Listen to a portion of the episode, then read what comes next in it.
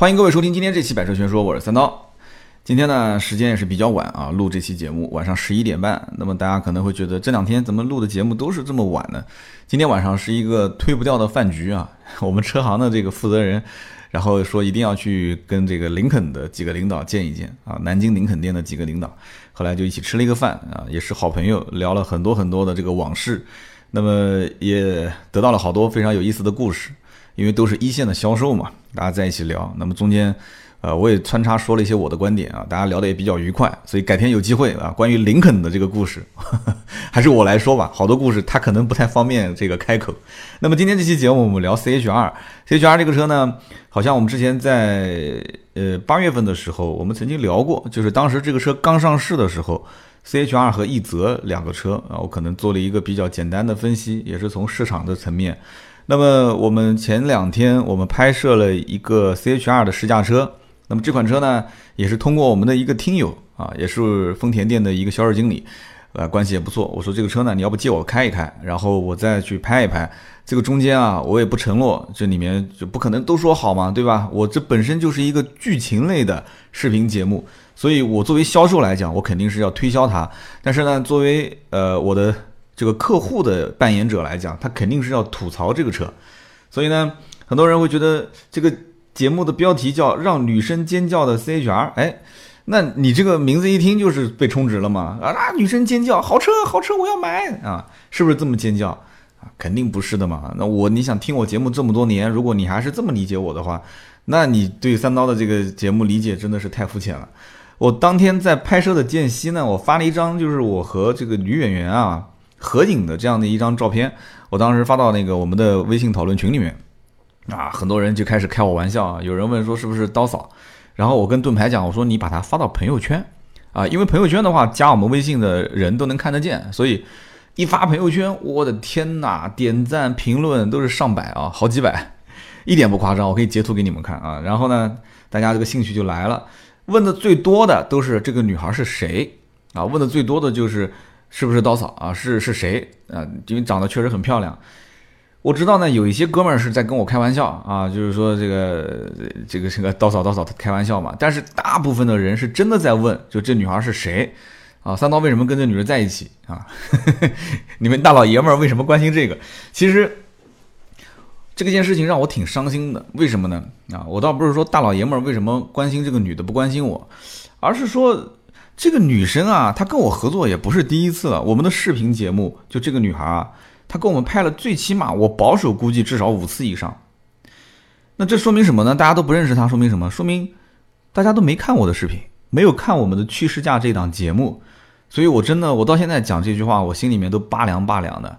我们的微信在推送，我们的朋友圈在转，对吧？这个节目易车网是首页推荐，但是很多人说，哎，这女孩是谁啊？我不认识啊，我从来没见过啊。所以这个。我不知道到底是在哪方面推广出现问题了。大家听音频节目，我非常开心，但是为什么就不能稍微的支持一下我的视频节目呢？就是因为我的剧本写的不好吗？还是我演的不好呢？还是说我车说的不好呢？还是怎样？但是目前来看的话，是墙内开花墙外香。我们通过这个微信加粉，我们能看到很多人都是通过什么今日头条啊、新浪啊、汽车之家啊。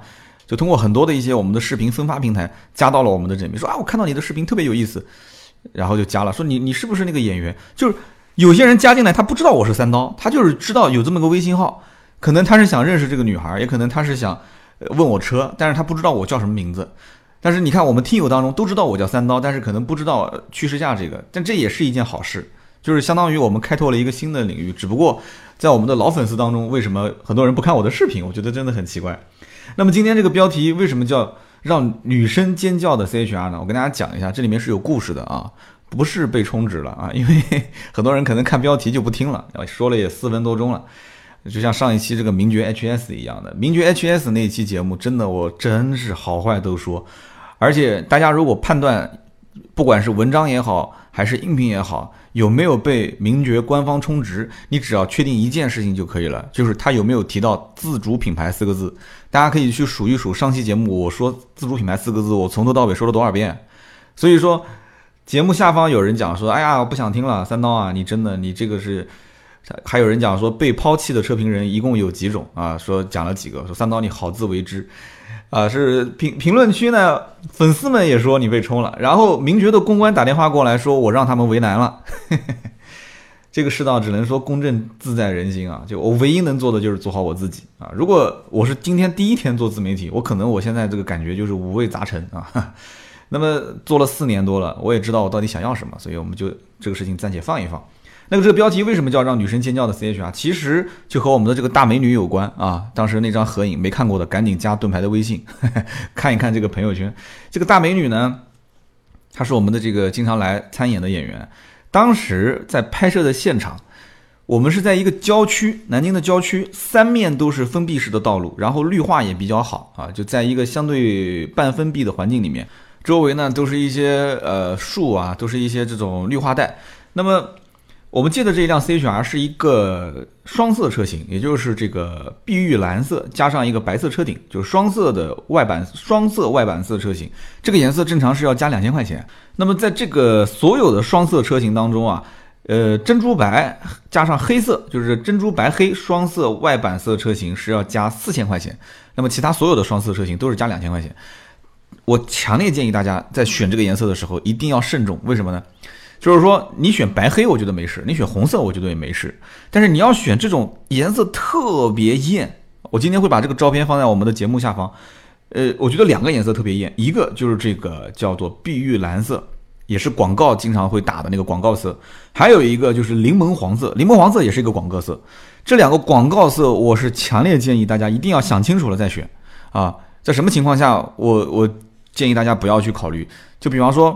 你经常把这个车开到一些小树丛里面，我告诉你，接下来你就会面临一个非常恐怖的事情了啊！如果说这个你这个小树丛啊，晚上你看车子里面又比较闷，所以你要把窗户稍微摇下来一点。我们那一天就是把这辆碧玉蓝色的车，就是停在我们的这个还不是小树丛里面，就是停在正儿八经的路上。只不过它是因为是一个封闭道路，太招虫子了，真的，我就告诉你什么原因吧，太招虫子了。这个车子我们停在那个地方，就一会儿的功夫，这个车上就布满了 N 多的臭屁虫，臭屁虫也有地方叫做臭鳖子，就那种扁扁的臭屁虫，然后还有蚂蚁，还有蜘蛛，我去，然后那个车上也有，到处飞，过一会儿就在那个车子里面。然后他来了嘛，你得赶，赶走了一会儿又飞过来，你赶不走，你知道吗？当时那天真的能拍戏，我都哎呀，我就一下子情绪就不能入戏了。你像我这么专业的演员是吧？嘿嘿，哎，这个我自己都忍不住了啊。然后我们的女演员在那边一拍，拍的好好的，过一会儿啊，那些尖叫，为什么呢？因为她发现虫子了。然后过一会儿又拍的好好的，正在念台词呢，就看她那个眼神就不对了，就往左边瞄。然后我就说停停停停停停停。她说这这边这边有只虫子，有只虫子。嗯，然后还有蜘蛛，还有蚂蚁。就就整个那个过程都哇哇叫，就那天就是那个女演员都哇哇叫，所以为什么我这期节目叫做让女生尖叫的 CHR 呢？就是这么个由来。所以你要如果只看标题不听节目的，那我只能说很遗憾啊，很遗憾，你是一个非常武断的人。所以那天真的我这件事情就让我就反思啊，就有的时候你为了选择这么个性化的一个颜色，很出挑的一个颜色，有的时候你想不到的会出现这样的一种情况，真的是想不到。这件事情就让我想到我曾经有一天。我穿着那个荧光绿色的衣服，大家有没有人经常跑步啊、打羽毛球啊或者运动啊？我穿了一身荧光绿色的衣服，而且很奇怪啊，我 打篮球的衣服也是一身可以正反两面穿的这个阿迪达斯的一个正反两面，反面是黑色，正面也是荧光绿。然后我那次是爬山，我有一次打球也遇到同样的情况，但那次爬山是最严重的。我爬到山顶上的时候，然后我夫人就突然看了一下我的这个后背。就惊声尖叫，说：“哎呀，你这个后背上怎么全是虫子，就是山上不是经常会有一些虫子嘛，对吧？蚊子什么东西，我整个后背全部都是虫子，我靠！现在想我的鸡皮疙瘩都要掉。所以这种荧光绿色啊，真的是，真的是很恐怖。我打篮球的时候也是，我穿荧光绿，如果是在户外打球，如果是晚上的话，没一会儿我身上就会身上就会有虫子。所以这个荧光绿啊，大家如果跑步的话，如果有有有有这样的一些听友，你可以留言告诉我，真的是这样。”所以我们当时那个碧玉蓝色，包括我个人分析，他们家还有一款叫柠檬黄色，这两个颜色一定是特别招虫子。所以你要如果经常是在一些什么山路上跑，或者是郊县啊，绿植比较好、绿化比较好的地方，强烈不建议买这个颜色。虽然很炫，哈，虽然很炫。那么既然说这个车我开过了，那今天这期节目我还是说一说这个车的一些驾驶感受吧。上期节目因为呃，就是两个月之前吧，八月份的时候，我们在聊一泽跟 CHR 的时候，刚刚上市，4S 店才陆陆续续的接订单，还没开始交车。那么这个车呢，我当时在开的时候，我的第一感觉是什么？就是这个车开起来很舒服，而且一点都不肉。哎，如果大家如果看过网上这些同行的视频的话，你一定会听到，几乎每一个视频的评测的人都会说，说 CHR 的这个车啊很肉啊，开起来很肉。我就不知道为什么大家会说这个车肉，包括我看到同行有几款车同时测评，啊，把大众的车、把丰田的车放在一起，还有一个什么车，三款车放在一起同时进行测评，但是最后得出的结论就是说 CHR 这个车的动力很肉。我开的过程中，我觉得它一点都不肉啊。如果说大众的车系，比方说带涡轮增压的啊，你要拿一个 1.4T 的，也不要说多么大的排量，什么 1.8T 这些我们都不谈啊，你就拿个 1.4T，开起来确实是很带劲，油门一踩，虽然说涡轮有些迟滞，但是它很快这个速度就上来了。但是 1.4T 它是有上限的，油门深踩的过程中啊，如果是它，因为它基本上大众都是一点四 T 加双离合变速箱，如果你要是一脚油门踩下去，你会明显的发现，首先一个顿挫，啪，对吧？先顿一下，啪。转速升上来，然后车子开始提速，叭叭叭叭叭叭叭，就是很快的开始升档，很快的开始升档。到了一定速度之后，你会发现发动机的嘶吼之声啊，那个那种啊那种嘶吼声，然后再加上整个车辆的那种在往上提速乏力的状态就很明显。所以虽然中国高速公路限速是一百二十公里，我们日常在这个城市道路去驾驶的过程中，我们其实想要的是什么？就是在超车的过程中，那一脚油门下去，你应该是给我非常。快速的一个反馈，然后呢，迅速做出反应，对吧？所以这样的话，我会觉得这个车是不肉的。二点零的自然吸气发动机，我在开这个 CHR 的时候，它是什么样一种感觉呢？因为二点零加 CVT，一开始我在不了解这个 CVT 发动机的情况下，如果我不了解啊，就是我一脚油门踩下去，按我的常规的感觉就是 CVT，我觉得最典型的就是开日产的车，对吧？比方说像轩逸这种车，CVT 变速箱，一脚油门踩下去，那个车子就光听见吼。哦，就光听见吼，但车子不动。这 CVT 变速箱，因为它它整个传动效率有限，而且它容易打滑，容易打滑，所以我不对它的这种运动性，或者说是这个档位的切换的这种速度、直接性，我不对它有要求。但是因为这个车它 CVT 是模拟时速，而且我不知道有没有人了解过啊？你要如果详细的了解过这个变速箱，确实蛮牛逼的。它的一档跟二档，相当于就是 AT 变速箱，它就是个两档的 AT 变速箱加上一个。八速就是模拟八速的 CVT 变速箱，所以说它在我们现在中国这种路况下啊，我觉得是挺占便宜的。为什么这么讲？我们大多数的情况，特别是一线城市，这个车长期是在一个拥堵的路况下去行驶。那么拥堵路况下行驶的话，基本都是一档、二档、三档、一档、二档，甚至到不了三档。你算一算，你每天如果下班是堵在路上。油门起步，刹车，刹车，油门，刹车，油门，其实都不能谈是油门，只能说是怠速。这个时候基本都是一二档，一二档来回切。这个时候如果是 AT 变速箱带齿轮的话，它换挡是更直接，效率更高。所以这个车为什么后期我看很多的一些车主现在在网上就是说自己的真实油耗。二点零的发动机油耗是给到了八个油左右，甚至有人给到七个油左右，这个我觉得是 OK 的，因为当时我那个试驾车行驶公里数不是很高，所以它的平均油耗看上去还是比较高的。但是我相信这个车开的时间久了，因为网上有很多的真实车主给出的信息嘛，都是在八个油左右，那我是相信的。整个在加速、减速、再加速啊，行驶过程中再加速的过程中，我就觉得这个二点零加这个模拟时速的变速箱匹配程度非常好。就整个的加速，包括减完速再加速，很线性啊！我要说这个车行云流水，那你可能觉得是我吹牛逼啊！就我说这个车开起来非常的顺畅，我对它的整个的行驶质感，我觉得啊，评价是非常高的。呃，虽然讲你看它的账面数据，一百七十一匹，两百零三牛米，特别是这个最大扭矩才两百零三牛米，所以我严重怀疑很多的一些这个评测这个车的人是先看到了它的数据。再去评这个车，而我是恰恰相反，我是我是先开，我我不管三七二十一，前面我这些什么网上这些车评人我也看，我也不管什么两百零三牛米一百七十一匹，我也看，但是我不是以先入为主的认为它的这个牛米啊，就是最大扭矩是同级最低还是怎样，我不管，我开，我永远相信一件事情，就是工程师比我聪明，我不会比工程师聪明，他做这件事情一定有他的想法，所以我在开的过程中我就发现很舒服，很舒服。但是这个舒服呢？如果你是一个驾驶习惯非常激烈的人，那是对不起，那我就告诉你一句话，你远离 CVT 啊！你要驾驶习惯非常激烈，你就远离 CVT，你就拿个双离合变速箱回来使劲操，好不好？或者你用个 AT 变速箱也可以啊，你开个 AT 变速箱使劲操，你不要去找 CVT 变速箱，你不要碰它。你买个 CVT 变速箱回来还说这个车特别热，那那你这不是自找苦吃吗？是不是？然后热效率百分之四十的二点零发动机，这个我相信也是基本上说到这个车必须要谈的。但是我觉得这个带过就可以了。为什么？因为最终你得到的结果就是一个油耗，对吧？就是一个油耗比较低，然后发动机的这个，其实发动机的这个整个的效率还是要通过变速箱来匹配，这个很关键，不能光是看发动机好不好。整个这个车说白了就是走舒适和经济的路线，这一点我可以说毋庸置疑。你别看说这个车长得特别。特别运动啊！当然，它现在有什么这个呃叫什么酷跑版跟酷越版，虽然看上去很运动，还有点小越野的感觉，但是其实这个车就是一个真的，我讲夸张一点，就是一个日常代步车、老年代步车啊，就是因为 反正你怎么开舒服怎么开，而且坐的也很舒服，怎么什么怎么舒服怎么来的这么一个车。所以开过以后，那我就有发言权了。所以跟大家呢，我就稍微的。推荐一下，就是说你不要说看到这个车是一个 C H R 很运动很动感，你就把它当成一个本田开啊，当成一个本田思域去开。本田思域是干嘛的？人家去干是干 G T R 的兄弟，你这个车别说干 G T R 了，你旁边来个高尔夫一点四 T，分分钟给你秒了，真的是这样子啊！所以你别干，别别别学人家本田思域去干 G T R 啊，好吧？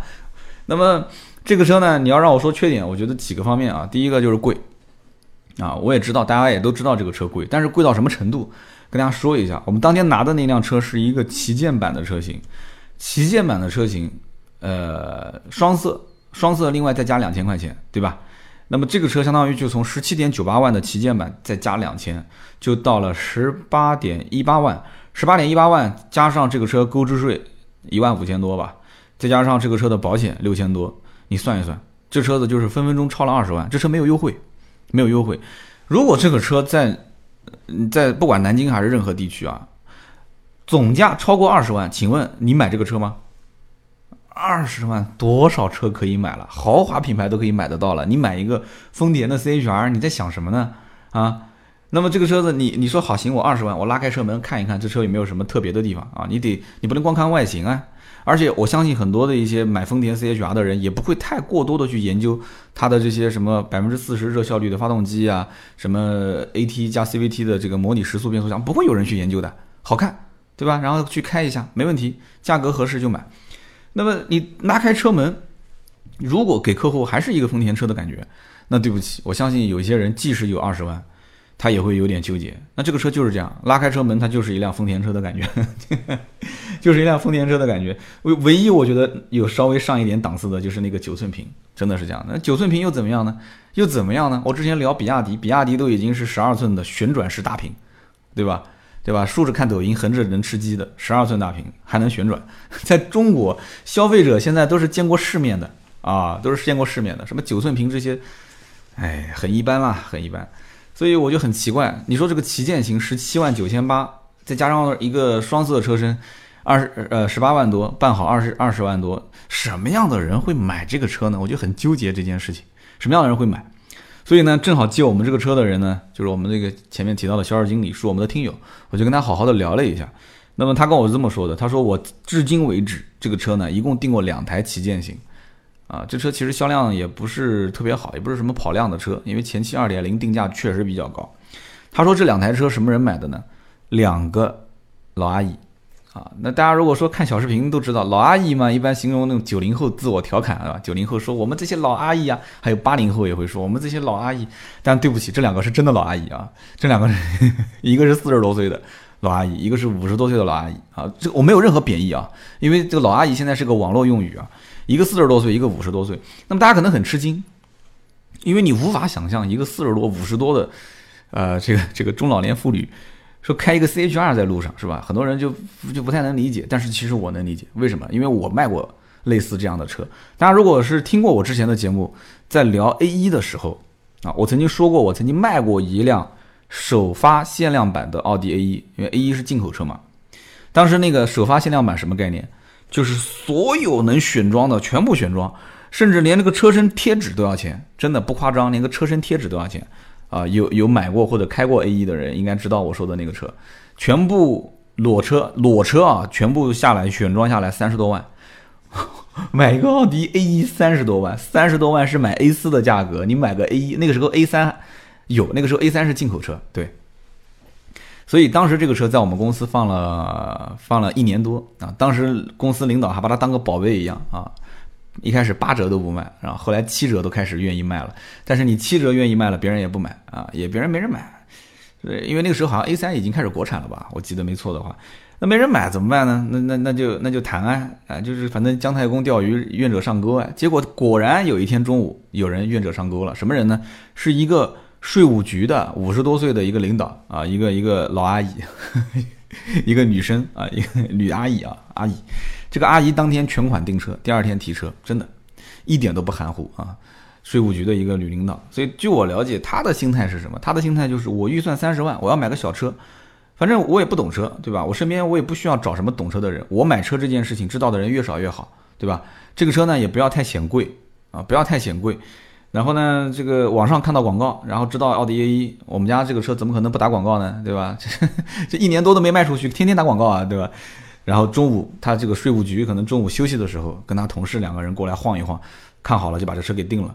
我感觉他花三十万就跟花三十块钱是一样的，真的。所以对于什么进口车今后的维修保养这些，他根本连问都没问，丝毫都不关心。他更关心的就是这车怎么开，你教教我。啊，就看车上没什么功能，没功能更好，有功能太复杂，我还学不会，我也没时间学。这都是老阿姨当时跟我亲口说的啊，所以，所以你永远无法理解这些事情啊。是这真的世界真奇妙啊。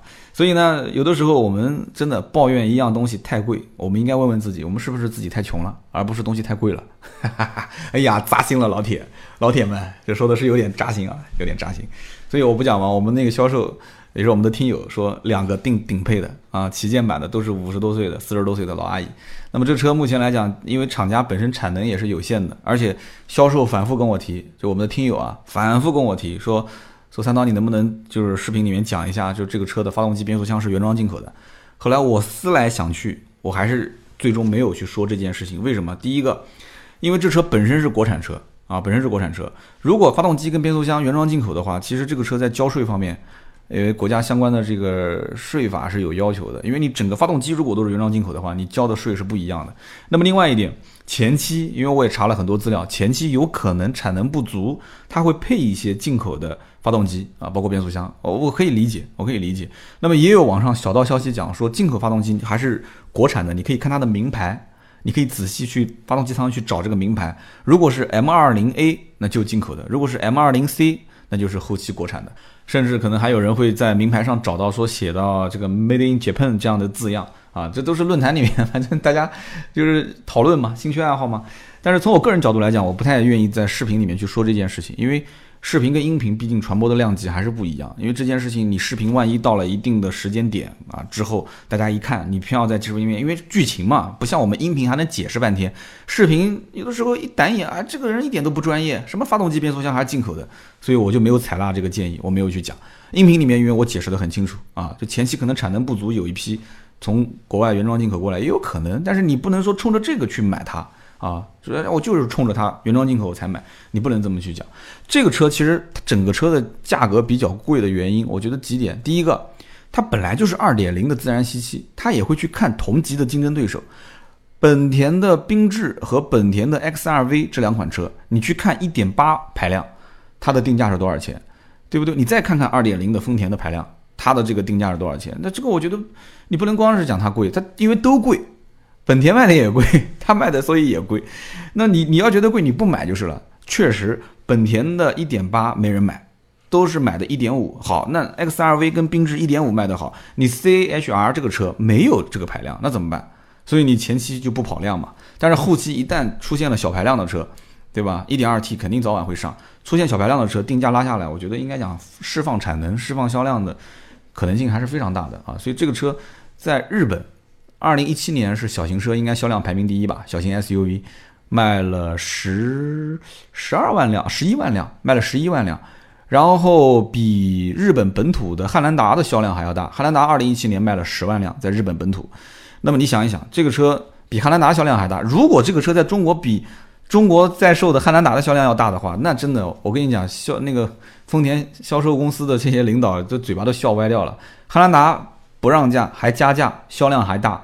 如果 C H R 将来也不让价，当然了，加价也不太可能，因为现在不加价了嘛。如果不让价，原价还能卖那么多台，那真的是。但是这个广丰的销售也跟我吐槽说，非常期待明年的这个雷凌的上市。为什么呢？因为现在广汽丰田的雷凌。一直是被一汽丰田的卡罗拉压着打。我说那那你要是这么讲的话，你 C H R 这个车不也是压着奕泽在打吗？因为如果换作是任何人，包括就像我，我问过很多身边的人，C H R 跟奕泽两个车如果二选一，那很多绝大多数人是选 C H R。我问他，我说是不是这样子？你们是不是抢了很多奕泽的客户？他说其实也不是，这两个车前后脚上市，对吧？前后脚上市，而且整个车从外形上来看几乎是没有差别，除了前面的中网下面一点点，然后后面一个。一汽丰田，一个广汽丰田，一个奕泽，一个叫 C H R，其他几乎是没区别，车内也基本上是一模一样，就不像雷凌跟卡罗拉的造型差别那么大。他说明年 T N G A 架构下面的雷凌和卡罗拉两个车在配置方面，在价格方面，在特别是在外形和内饰方面就没有太大的差别，所以他就非常期待明年六月份的时候，明年六月份这个雷凌上市。他们现在这个雷凌被卡罗拉压着打。但是压着打也有压着打的好处，雷凌现在优惠幅度比卡罗拉要多很多，但即使比卡罗拉优惠的大、优惠的多，销量仍然没有卡罗拉好，啊，所以这就是现在广汽丰田销售跟我吐槽的非常遗憾的一件事情。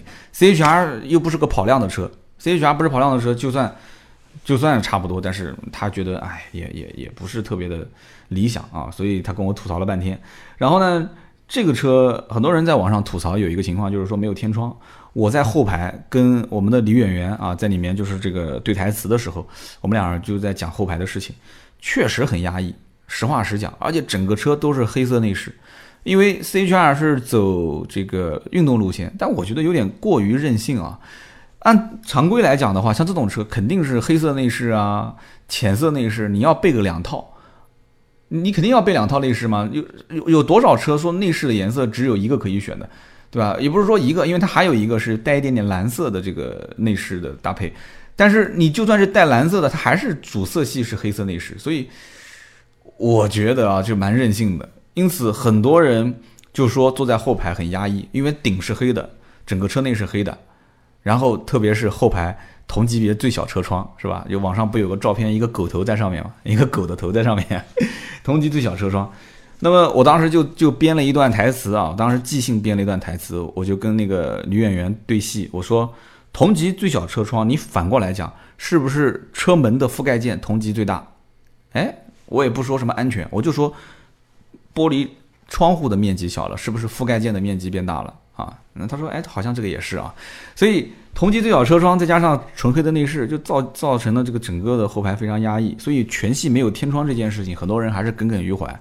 那么我幸好在写剧本的时候，给我们的这个听友，也就是销售经理给他看了一下，我说你多提一些宝贵的意见啊，所以你要知道我们的视频是非常接地气的，我的剧本是会跟销售公司的销售去讨论。我不会说是去去捧你这个车，一味的夸这个车，但是我想听听，就这里面有没有一些硬伤。当时他就挑出了这么一个一个情况，他说我们九月二十七号的时候，我们视频是十月十七号拍的，九月二十七号的时候，这个下了邮件，就是公布了全系增加天窗版本，也就是每一个价格在原价基础上，就是官方指导价基础上加四千块钱，那就是全系天窗版都有。啊，所以因此加了天窗之后，你要如果再说吐槽啊，就透光不好，没有天窗，那我只能说你没有了解到它更准确的一个市场行情。增加四千块钱，全系都有天窗版，但是这个版本呢，要到今年的十一月份之后，这个生产线生产才会下线，因此真正到手提车应该是在十二月份或者是十一月底。那么现在目前最畅销的就是那个领先版啊，领先版现在卖的是非常好，因为性价比很不错嘛，所以领先版也出了很多的一些配置啊，领先版有领先特别版、领先这个酷跑版啊，包括这个领先的酷越版本。那么酷越跟酷跑这两个版本，因为在之前我们在讲 C H R 跟奕泽的那期节目的时候，这个这两个版本好像还没上市。这两个版本呢，其实怎么去理解呢？相当于就是。就是你如果自己改装的话，其实是非法的，对吧？改装在我们现在国内都是非法的。但是厂商如果按照选装配件的情况下，给你先改好，你这个车子其实你的行驶证的照片不就是跟车型是符合了吗？因此呢，他就是让这些有一些改装想法的人，先提前给你选装一个套件。酷跑版就是更像跑车，它有这个运动型的前唇，有运动型的侧底边，有运动型的后保杠。有尾部的扩散器，所以看起来更像跑车，所以我觉得酷跑应该卖的不错。那么酷越版就是更像越野车，更像那种硬派越野车，前后会有下护板，然后侧面有这个底边的护板。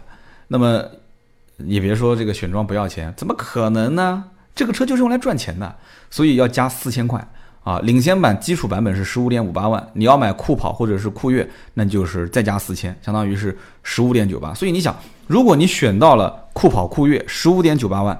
再加上两千块钱的双色车身，再加上四千块钱的这个天窗，又又多了六千。所以说我不讲嘛，我说这个车真的，你要讲缺点，那真的从头到尾我要说的就是贵。但是你要说贵是缺点的话，那就说明你这个人本身也有缺点啊，因为你太穷了。加油努力，好好赚钱啊！穷不是缺点，我收回我的话，好好赚钱啊，好好赚钱。那么我还发现一个小细节是什么？就在开的过程中啊，这个车子它在宣传的时候是。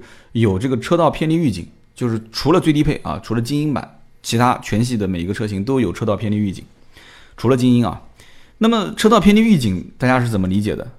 就在我的理解，车道偏离预警那就是车子如果说哎压到白线了，压到白线的话，它会有一个车内的警示声音，或者是方向盘的震动啊，或者是正前方的，就是驾驶台仪表上面会显示，就是你的一个小红线或者一个小红灯。但是我在实际行驶过程当中，我发现它不仅仅是预警，它还会干预，也就是说，它会帮你方向盘纠正一下。如果是帮我纠正一下，那就不叫车道偏离预警，那它就是还有一个车道保持功能，对不对？还有个车道保持功能，很多的一些车型如果有这个功能，它会在这配置表里面写两项，会写两个车道偏离预警，写一个车道保持再写一个。哎，我觉得丰田很奇怪，丰田。他就写了一个车道偏离预警，所以因此我就跟销售聊这件事情。销售说我们早就发现了这件事情，但是我只能讲是丰田在宣传方面，在各方面都很保守，极其保守啊。包括我刚刚前面讲的什么日本的当地销量非常好，然后第一批什么这些发动机原装进口、变速箱原装进口，它肯定是不能对外宣传嘛。但是在销售培训过程中，他们也没有太多的去讲，是销售自己去琢磨，然后去研究去讲这件事情。嗯，怎么说呢？确实很保守。但是这个车呢？不管你保守不保守，它的后排空间啊，呃，包括它的这个后备箱空间，我觉得都是它的一个非常直接、非常明显的短板。因为我们当时在拍摄的过程中是要装这个摄影器材，装摄影器材的时候，我们就发现了后备箱空间，我们的所有的摄影器材一个车装不下。我们以前但凡拍任何一辆 SUV，我们从来没有出现过装不下摄影器材的现象，但是这辆车确实是装不下啊！我也有照片，那回头也是发到我们的这个节目下方啊。确实后备箱很小，它后备箱小，其实我估计一部分也是让给了后排空间，所以后排的话腿部空间也不是那么太压抑啊。但是坐在里面确实有一点点压抑。那么最后说说这个车的购买建议吧，怎么说呢？这个车呢外形猛的一看确实很帅，但是经过一天啊我们接触下来拍车啊，然后试车啊，最后我再回看一眼这个车的时候，我突然会想到一个问题：如果我真的要入手。我以前其实对这车很感兴趣，我想说，哎，不行，买个车，家里面那辆丰田，我就换个这个车给老婆开。但是我在想，如果我真的要入手，我是不是真的能接受这个车的外形？我其他不谈，什么价格啊、配置这些我们都不谈，我就说我能不能接受这个外形。中国人都不太喜欢抛头露面，是不是？而且这个车，我相信有一部分家庭一定是买回来给老婆开的，对不对？那大家都喜欢金屋藏娇嘛，对吧？就夫人。女女性是，虽然军功章有我的一半，也有你的一半，但是你那一半最好是藏家里面。你是我的背后的那个贤妻良母，你是相夫教子的。我可能有点大男子主义啊，所以这种车如果我考虑到说买回来，如果给我夫人开，就中国人不喜欢抛头露面，不喜欢太张扬的这个个性，所以我会问自己，当我真的要掏钱的时候，我真的会问自己一句：我我能 hold 得住这个车吗？啊，我老婆能 hold 得住这个车吗？这么张扬的颜色，这么张扬的个性，造型，那个小尾翼，那不叫小尾翼了，那是大尾翼啊！那个尾部的那种冲天的那个造型，就像屁股冲着天的那个造型，我觉得有点高调，有点高调。所以呢，很多人可能跟我一样，最终想选车的时候，可能价格还不是最终的那道坎，就是这个外形。我再回望它一眼，我会发现我有点犹豫，真的。它这个呢，就有点像什么呢？有点类似于像日产的一款车叫蓝鸟，就日产那个蓝鸟，蓝鸟的尾部造型也很另类。就那个车，我觉得真的定价各方面，包括配置各方面都不算特别那个，就是那个车的造型很另类。大家去看看日产蓝鸟那个车，C H R 也是这样。那么造型太犀利，对吧？风格啊各方面，因此就会让大家会觉得这是啊这运动驾驶的风格，但其实又不是个运动驾驶风格，所以是比较纠结的一个车。所以聊那么多，反正我的购买建议就是：因此你对一个车的驾驶，希望它足够舒服、足够流畅、足够线性。你的现金也是足够充裕啊哈，因为我说了嘛，这车基本上你就是买一个领先版，你要是双色车身天窗版，你也要到十六万多，十六万多加税加保险，也差不多要将近十九万了。所以说你要如果足够喜欢，然后足够任性啊，你反正听了我这期节目，你还是想买的话，呃，可以考虑，没问题，挺好的。其实丰田的车到现在为止，我也没见到说哪个车特别滞销。哪个车说买回来之后大家都说后悔后悔，基本上没有啊，贵有贵的理由啊，便宜也有便宜的理由，任何东西都是这样。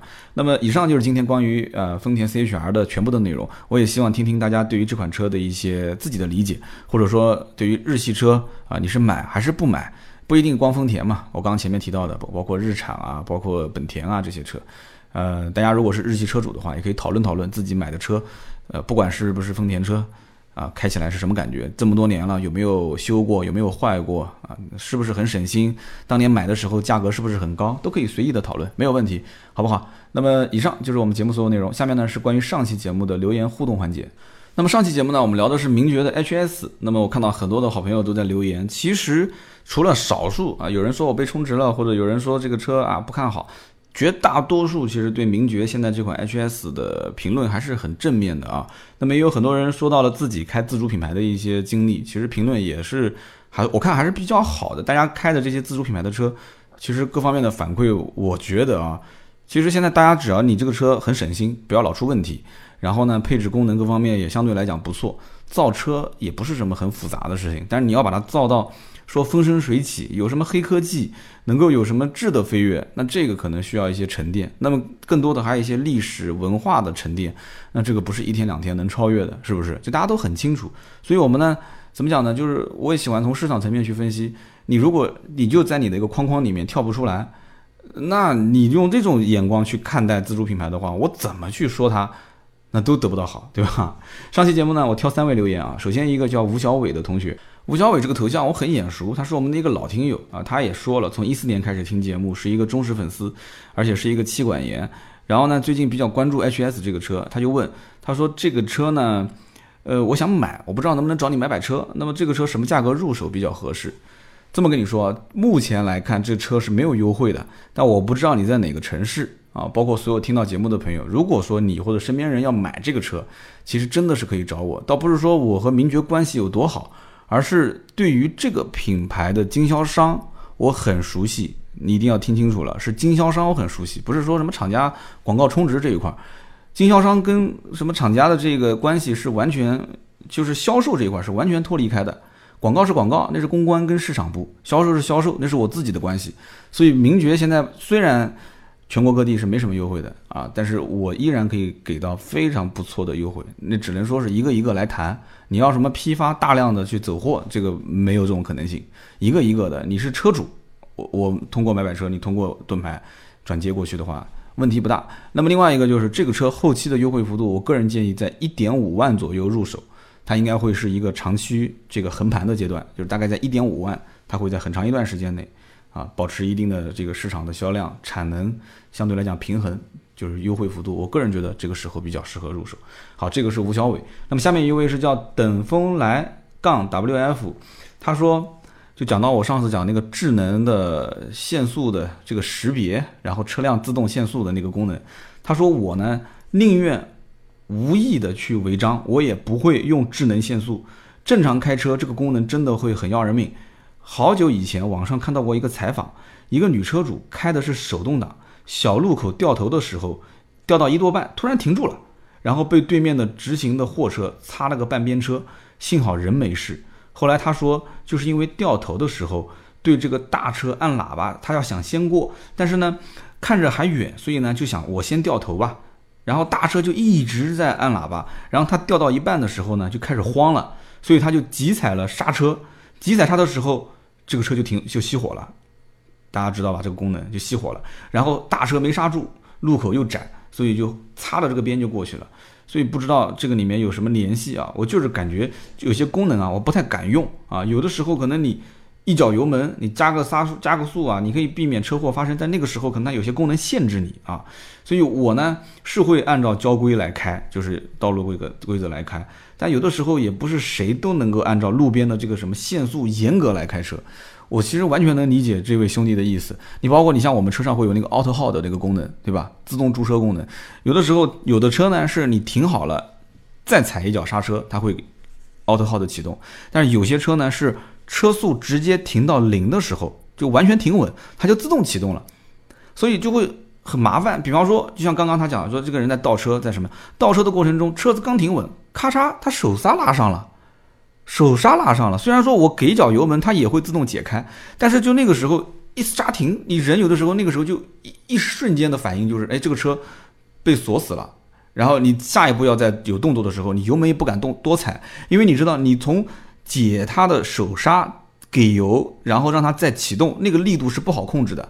但是如果说你这个时候没有没有手刹，没有 auto hold 的时候，我倒车的那个油门还是刹车的力度，我是能把控的好。大家应该老司机开过这个车是知道的，所以每次倒车我得把 auto hold 给解除掉。但是呢，我觉得我这个奔驰上这个功能就很很人性化，它是要再踩一脚，就是你如果不是踩一脚的话，这功能是不实现的。这个我觉得就是很合理啊，我能理解等风来你说的这个意思。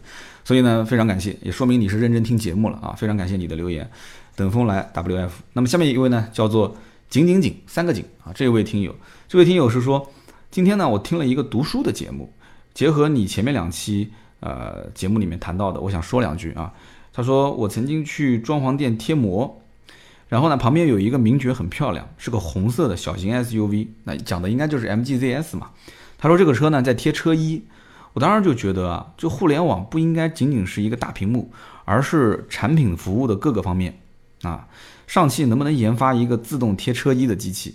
然后客户可以选新车的时候，同时选择贴不同的车衣啊，比方说在什么一字板的组装之前，把车衣先贴好，或者是在引擎盖上面，哎，把车衣先贴好，然后呢，把这个车发给客户，客户呢更加方便。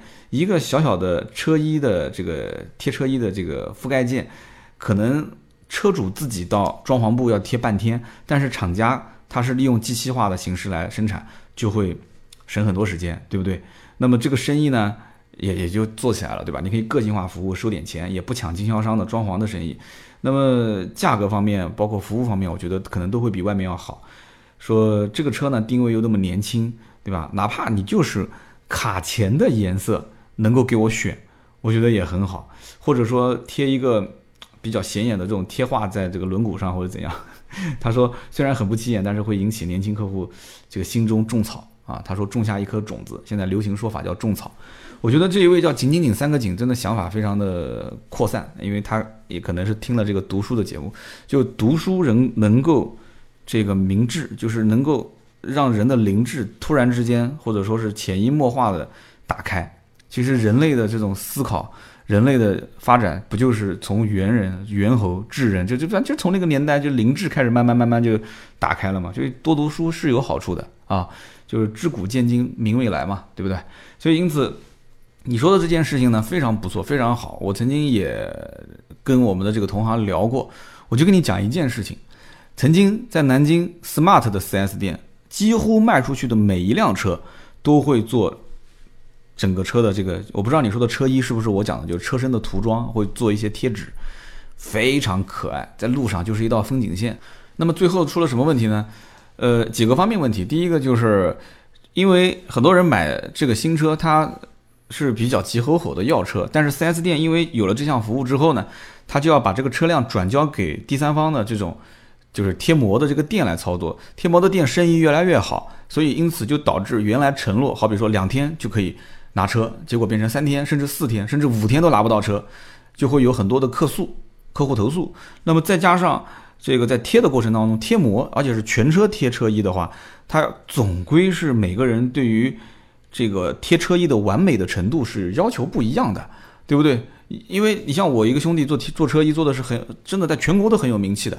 我曾经也帮我们几个上海的周边的一些听友啊，南京周边的也帮他们去去推荐过，价格比他问的便宜太多太多了，对不对？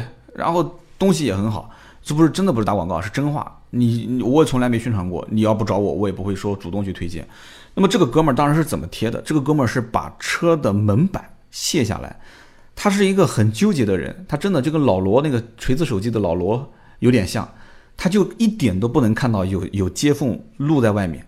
他把所有的标全部下下来，把所有的这个甚至门板、盖板全部下下来，然后把边一点一点的全部包在门板里面，所以他的这个车衣贴出来比别人漂亮的太多太多了，但是非常耗时间，而且后来别人还不领情啊，别人还不领情。他有一次贴了一辆宾利下这个应该是后备箱的护板某一个位置的时候，他在装护板的时候。可能那个起子还是什么硬物，就碰到了那个宾利的车漆，就碰掉了一点点，可能也就是三分之一的指甲盖的那么一点点大。宾利车主当时就要价六千嘛，这一点都不夸张啊。宾利说：“那你不行，你到 4S 店帮我做好嘛，对不对？”4S 店一做漆可能都不止这个价，要六千块钱，然后就谈啊，谈了半天，最后反正大几千块钱吧，肯定也少不了。所以这哥们儿后来就开始反思，而且这个事情也不是一次两次，他就开始反思，比别人效率低，然后呢？